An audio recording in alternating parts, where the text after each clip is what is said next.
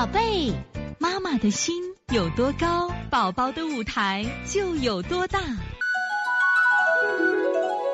现在是王老师在线坐诊时间，我们看一下九五八西安腾腾妈，我刚才看到你问题了啊。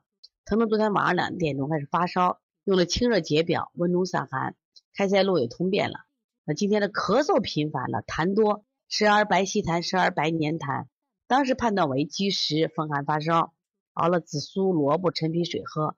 白天不让推到下午的头晕，体温三十八度六，手脚热无汗。这会醒了喊头晕，咳嗽已经频繁。你看这个小孩啊，也明显的什么呀？就是有积食化热了。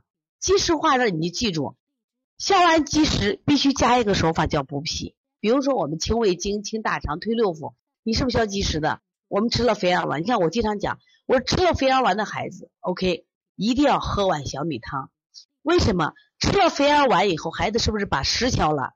但是他正气也就不太足了，因为你是清法呀。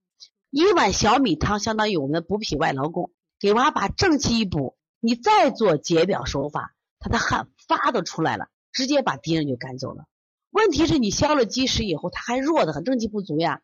正气不足加外感的邪气，结果是什么呀？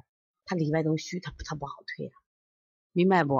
所以说一定记住，我们一定记住，在给孩子做的清法的时候，一定要加什么手法？补脾手法。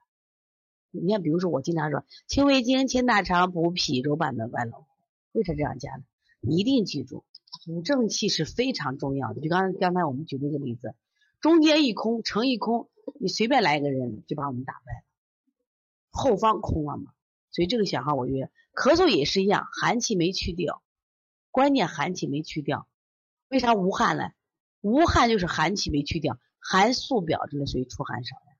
所以你解表手法没做透，解表手法没做透，所以说把外感四大手法，特别拿风吃，这时候这些天拿风吃特别重要。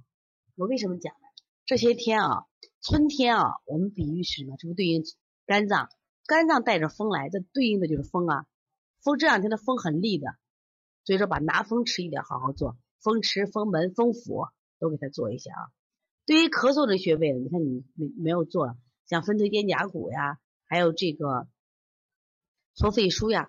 关键他的咳嗽在哪里？如果在咽喉上，是因为咽喉的风寒引起的这个咳嗽，就在咽喉，一定要加上搓大椎。刚才我不是讲搓大椎非常重要啊？大椎上拔个罐，马上咳嗽减轻。为啥祛风的？你在风池上拔不成，大椎上拔一下啊！所以从现在开始学习小儿推拿，从现在开始学习正确的育儿理念，一点都不晚。也希望我们今天听课的妈妈能把我们所有的知识，通过自己的学习，通过自己的分享，让更多的妈妈了解，走进邦尼康小儿推拿，走进邦尼康的课堂，让我们获得正确的育儿理念。